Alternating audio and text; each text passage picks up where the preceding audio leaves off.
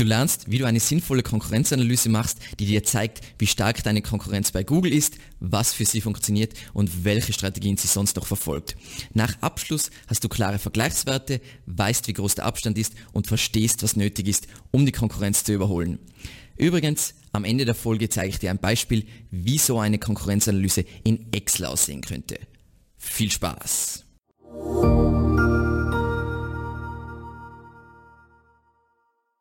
Mein Name ist Alexander Russ und seit mehr als zehn Jahren beschäftige ich mich mit Suchmaschinenoptimierung. Sollte dieser YouTube-Kanal neu für dich sein, wir quatschen über SEO und Content Marketing. Solltest du wissen wollen, wie du nachhaltig Kunden über deine Webseite gewinnst, dann abonniere diesen Kanal und aktiviere unbedingt die Glocke, damit du ja nichts verpasst. Für die Konkurrenzanalyse gehe ich jetzt davon aus, dass du weißt, für welche Begriffe du bei Google ranken willst. Wenn dem nicht so ist, findest du in der Beschreibung ein umfangreiches Video über Keyword-Recherche, wo du lernst, wie du die richtigen Keywords für dein Unternehmen bzw. deine Webseite findest. So, das Wichtigste jetzt bei einer Konkurrenzanalyse ist natürlich, dass wir bestimmen, wer überhaupt unsere Konkurrenten sind. Und bei SEO ist es so, dass du dir wirklich nur die Top-Konkurrenz, also so die drei bis fünf stärksten Konkurrenten ansehen solltest und nicht alle Konkurrenten, weil sonst wirst du niemals fertig mit deiner Konkurrenzanalyse. Und wie wir unsere Konkurrenten auswählen, ist basierend auf unseren Keywords. Dementsprechend solltest du eben schon die Keyword-Recherche bereit haben. Und dann schauen wir einfach, wer rankt aktuell für diese Keywords und finden so heraus, wer unsere Konkurrenten sind. Ich zeige euch das jetzt mal in Ahrefs. Ähm, wir sind jetzt in Ahrefs im Keywords Explorer und ich habe jetzt mal zehn halbwegs wichtige, ist ein Beispiel, äh, wichtige Keywords von Evergreen Media rausgesucht und die eingetippt, plus eben das Land, wo wir ranken wollen, das ist Deutschland. Und dann gibt es hier diesen Punkt Traffic Share, also Traffic-Verteilung nach Domains. Und dann sehe ich genau, welche Domains aktuell am meisten vom Traffic für diese Keywords kriegen. Und da ist jetzt eben Wikipedia, 121 Watt, samdeutschland.de und so weiter. Und was jetzt wichtig ist bei der Auswahl der Konkurrenten, weil es ist ja eigentlich der entscheidende Schritt, ist, dass Ausreißer ignoriert werden. Und mit Ausreißer meine ich Seiten, die hier grundsätzlich nicht reinpassen. Sowas wie Wikipedia oder eben Google selbst, die halt äh, Dokumentation über SEO haben. Das heißt, wenn ihr jetzt fünf, Kon fünf Konkurrenten aussuchen würdet, wäre das 121 Watt, SEM Deutschland, omsag.de, der digitale Unternehmer und vielleicht noch Suchhelden. Genau. Und dann hätte ich schon meine fünf Konkurrenten, die ich jetzt basierend auf unterschiedlichen Metriken mit meiner Webseite vergleiche. So, weil was wir eben jetzt erreichen wollen, ist, wir wollen uns einen Überblick verschaffen, wie stark die Konkurrenz ist, was für sie funktioniert und wo wir im Vergleich stehen, beziehungsweise wo wir jetzt, wenn wir mit einem neuen Projekt starten, wo wir hin müssen, weil dann kann ich ableiten, wie viel Budget ist nötig, beziehungsweise wie viele Ressourcen, äh, wie viele Stunden etc. etc. So, was wir im Folgenden nicht machen, weil es jetzt der falsche falsche Schritt ist jetzt bei so einer, sagen wir mal, überblicksmäßigen Konkurrenzanalyse ist, wir sehen uns jetzt nicht einzelne Keywords an, weil, was man nicht vergessen darf, bei SEO ist jedes einzelne Keyword eigentlich ein eigener Wettkampf und die Konkurrenz für ein bestimmtes Keyword sieht man sich eigentlich erst bei der Erstellung der jeweiligen Seite für das Keyword an. Und ich habe euch dazu passend in der Beschreibung ein Video zu Keyword Difficulty ähm, hineingeklatscht. Da seht ihr, wird erklärt, wie man jetzt wirklich bestimmt, wie schwer ein einzelnes Keyword zu ranken ist. Und was wir auch nicht machen, wir sehen uns jetzt auch nicht einzelne Backlinks an zu diesem Zeitpunkt, weil es ist dann eher im Zuge des Linkaufbaus wichtig und ähm, das macht einfach erst Sinn, wenn ich plane, wirklich tatsächlich die besten Backlinks meiner Konkurrenten nachzubauen. Aber falls es dich interessiert, gibt es eben in der Beschreibung ein Video zu Backlink-Analyse und wie man sich das alles anschaut und wie man eben Backlinks nachbaut. So, Jetzt zu jeder Domain, die wir uns jetzt rausgesucht haben, sehen wir uns unterschiedliche Metriken an. Und das sind einerseits Domain-Autorität, dann Linkwachstum, Nutzerzufriedenheit, Markenstärke, SEO-Sichtbarkeit, die Top-Seiten und zu guter Letzt der Marketing-Mix. Und wir gehen jetzt jeden einzelnen Punkt durch, damit du verstehst, wieso wir diesen Punkt analysieren, welche Tools wir dafür verwenden und eben einfach nur ein paar Details, damit ihr besser versteht, wie man das Ganze dann äh, interpretiert. So, Erster Punkt ist Domain-Autorität, kennen viele. Ich zeige euch das jetzt kurz mal in Ahrefs, das könnt ihr in andere Tools auch machen. Ähm, das wäre jetzt wird in die Domain-Autorität wird jetzt bei Ahrefs mittels Domain-Rating gemessen. Ähm, die Metriken, die man sich in diesem Kontext generell anschaut, sind einmal eben in Ahrefs, weil es ist das Domain-Rating und die verweisenden Domains. Das gibt es in jedem Tool, dementsprechend keine Angst. Tools, die ich empfehlen würde, wären jetzt eben Ahrefs, SEMrush, Majestic SEO oder Moz. Und wenn du jetzt nicht das Budget hast für diese Tools, dann würde ich dir den Open Link Explorer empfehlen. Und die haben alle einen Wert, um das Ganze zu äh, interpretieren. Wieso ist es wichtig, dass wir uns von jeder Domain die Domain-Autorität anschauen? Das ist in gewisser Weise, wie viel Autorität hat dieser Konkurrent in Googles Augen. Eben zum Grundverständnis, Backlinks sind in Googles Augen einfach Empfehlungen. Es zählen gleichzeitig Qualität und Quantität und eben in einem Wert, zum Beispiel wie Domain Rating oder in anderen Tools heißt es halt anders, werden, werden beide Aspekte gebündelt. Die Domain-Autorität bestimmt in gewisser Weise, wie viel Einfluss diese Website haben könnte. Wieso haben könnte? Naja, wenn ich nicht da, äh, auch die passenden Seiten auf meiner Webseite habe, also die passenden Inhalte, dann kann ich zwar extrem hohe Domain-Autorität haben, aber trotzdem kann Traffic kriegen, weil Google keine relevanten Pages zu diesen Keywords findet. Dementsprechend ist es eben wichtig, beide Aspekte immer zu betreiben, nämlich einmal die Off-Page-Optimierung und einmal die On-Page-Optimierung. Genau. Und was du dir da anschauen solltest, ist eben, wie viele an, anhand von wie vielen Domains siehst du ungefähr, ja, wie, wie viele Links du aufbauen musst von unterschiedlichen Domains, dass du ja mitspielen kannst. Und natürlich, je höher dieser Wert ist, desto schwieriger ist die Nische. Und meine Grundregel ist, alles, sagen wir mal, von 0 bis 30 kann man als schwach bezeichnen, alles von 31 bis 16, 60 kann man als mittel bezeichnen und alles von 61 bis 100 ist extrem schwer und wird extrem lang brauchen, bis du dort hinkommst. Also ich meine, das wird Jahre dauern, außer du hast ein gigantisches Budget. Passt. Dann kommen wir jetzt zum zweiten Punkt, den wir uns ansehen bei unseren Konkurrenten, und zwar das ist das Link Wachstum. Und was da Metriken in diesem Bezug sind, sind neue verweisende Domains pro Monat. Da haben wir eben wieder diesen Punkt verweisende Domains. Ähm, und was wir uns da spezifisch aber anschauen wollen, ist, wie viele hochwertige Backlinks gewinnen unsere Top-Konkurrenten im Monat dazu. Die Tools sind eigentlich wieder die gleichen, also Ahrefs, SEMrush, Majestic SEO und Moz.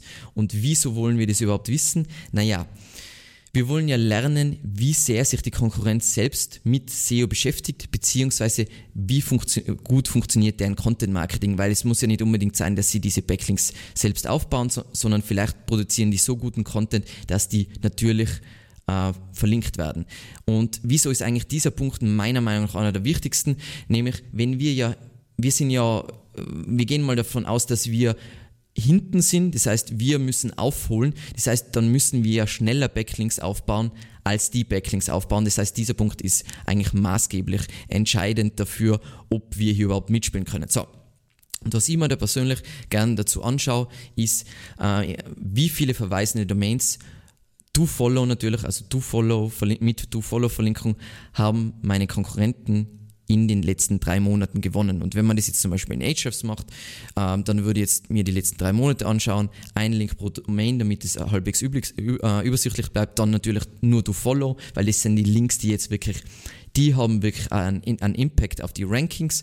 Und dann würde ich das Ganze sortieren nach Domain Rating, damit ich einfach die stärksten Links zuerst sehe. Und dann würde ich mir anschauen, nicht nur einfach so, hey, das sind jetzt 73 neue Do-Follow-Domains, weil es ist oft trügerisch, sondern ihr würdet mir anschauen, was sind jetzt wirklich Links, die die aufgebaut haben und wie gut ist deren SEO. Und wenn wir uns jetzt, jetzt zum Beispiel bei Evergreen Media anschauen, dann sehen wir, hey, ionas.de, super starker Link, dann das ist eher so ein Website-Report, der Link wird gar nichts zählen, das ist wieder Gastartikel, das äh, Firmenverzeichnis, das wird jetzt auch nicht so viel zählen, dann das ist ein Sponsoring, dann 10, das heißt, die werden machen mehr Gastartikel, Gastartikel dann vom Springer Verlag am Backlink und so weiter. Das heißt, ich sehe schon, ui, die bauen wirklich aktiv Links auf, die machen aktiv Content Marketing, die akquirieren natürlich Links. Das heißt, es wird schwer zu ranken. Aber wenn ich mir das jetzt schnell grob anschaue, was ich machen würde, ist, eben, ich schaue mir die letzten drei Monate an, dann schaue ich mir diesen Wert an, dividiere das durch drei, weiß ungefähr,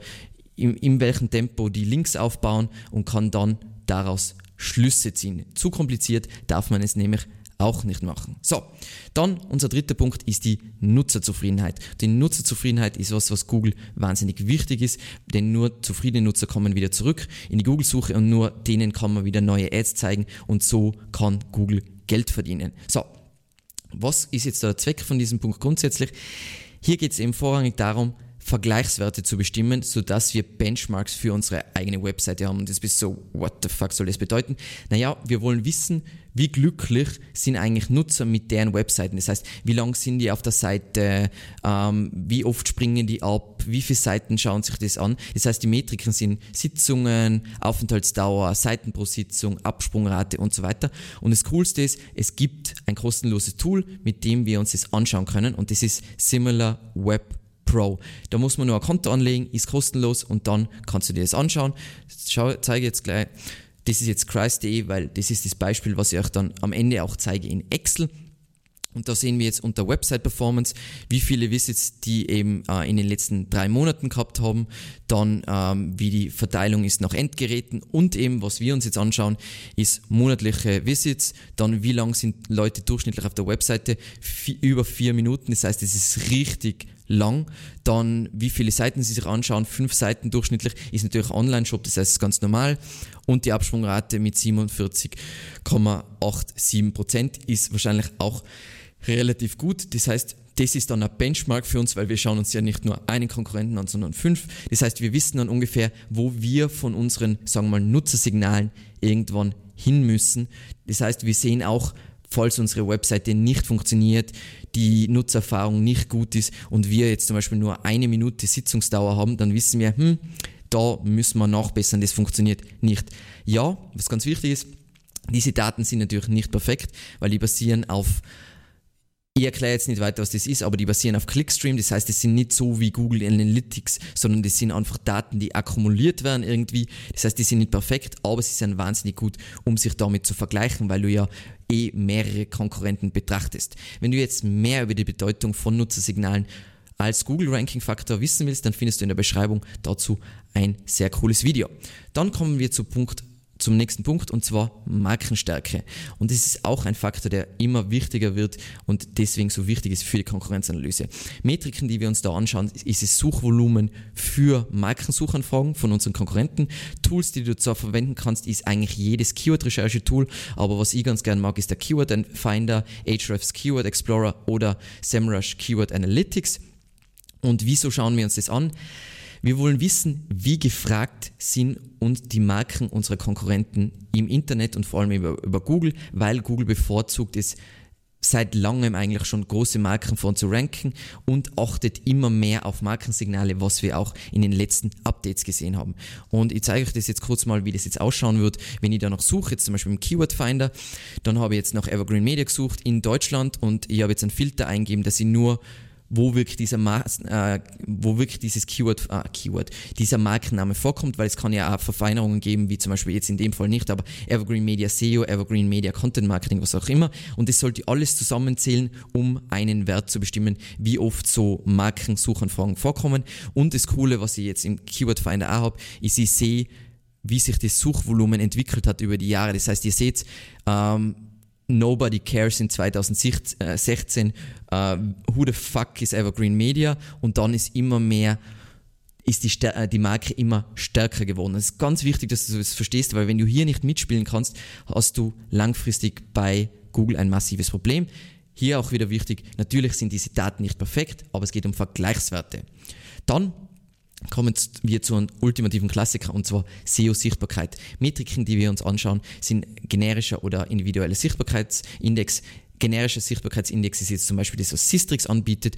Individueller Sichtbarkeitsindex ist, ist alles, was passiert auf einem bestimmten äh, auf einer bestimmten Keyword-Gruppe, die du selbst definiert hast. Dann, was du dir anschauen willst, für wie viele Keywords ranken diese, diese Websites und welchen Traffic-Anteil haben sie an der gesamten Nische. Das war das, was wir uns ganz am Anfang angeschaut haben. Wenn wir nochmal zurückspringen, hier diese das meine ich damit mit Traffic Share.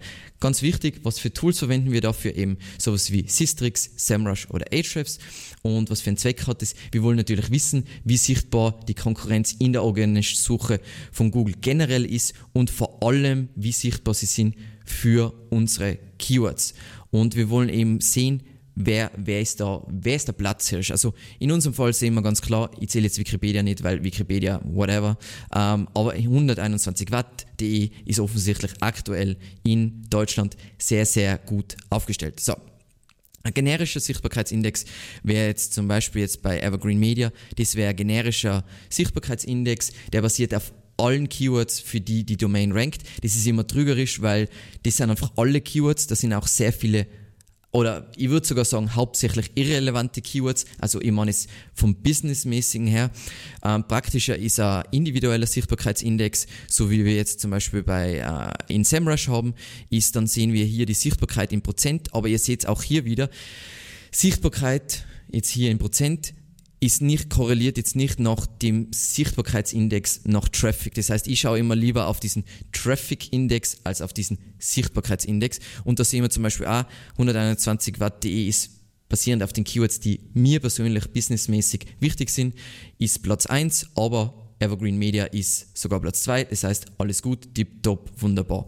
Und dann eben, was ich euch eh gezeigt habe, Traffic-Anteil an der gesamten Nische, aber das haben wir uns jetzt oft genug angeschaut. So, dann, was ich mir natürlich bei meinen Konkurrenten ansehen will, ist, was sind deren wichtigsten, wichtigste Seiten oder Top-Seiten. Und Metriken, die wir uns hier anschauen, ist, wie viel Traffic kriegen diese Top-Seiten, ähm, was sind die Top-Seiten nach, wie viel Backlinks die haben und was ist das typischerweise für ein Content-Typ.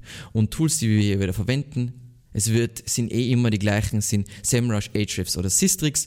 Und der Zweck, den es hat, ist, wir wollen herausfinden, welche Seiten von der Konkurrenz besonders gut funktionieren, beziehungsweise extrem viel SEO-Traffic kriegen und für welche Keywords diese Seiten ranken, weil es sind offensichtlich größere Keywords und was diese Seiten, wir schauen uns ja nicht nur einen Konkurrenten an, sondern mehrere Konkurrenten, was diese Seiten gemeinsam haben.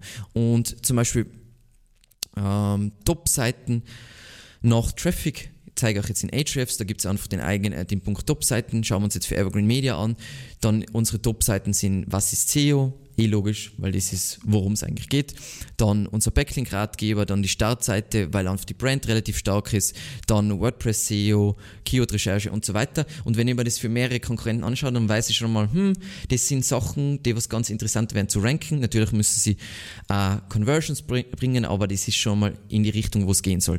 Dann Top-Seiten nach Backlinks zeigt mir, wenn ich das bei den Top-Konkurrenten anschaue, welche Seiten sind besonders beliebt, dass die auch von anderen Bloggern oder Online-Magazinen verlinkt werden.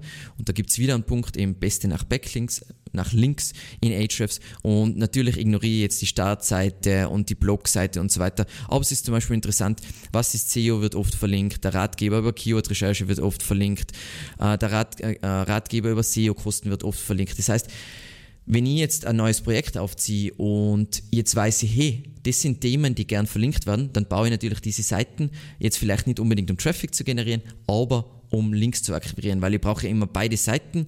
Zum einen will ich Seiten aufbauen, die was mir natürlich businessrelevanten Traffic bringen, aber ich will ja auch Seiten bauen, die mir Links beschaffen, damit meine Seite mehr Einfluss kriegt und damit ich dann später mehr ranken kann. Genau.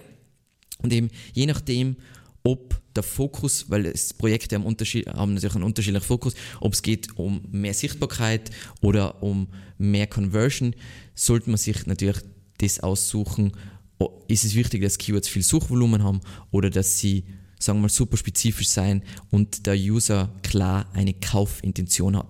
Wenn du jetzt wissen willst, wie du eine richtig gute SEO-Content-Marketing-Strategie aufbaust, gibt es in der Beschreibung ein Video verlinkt, eben über Content Marketing Strategie, wo du alles das lernst.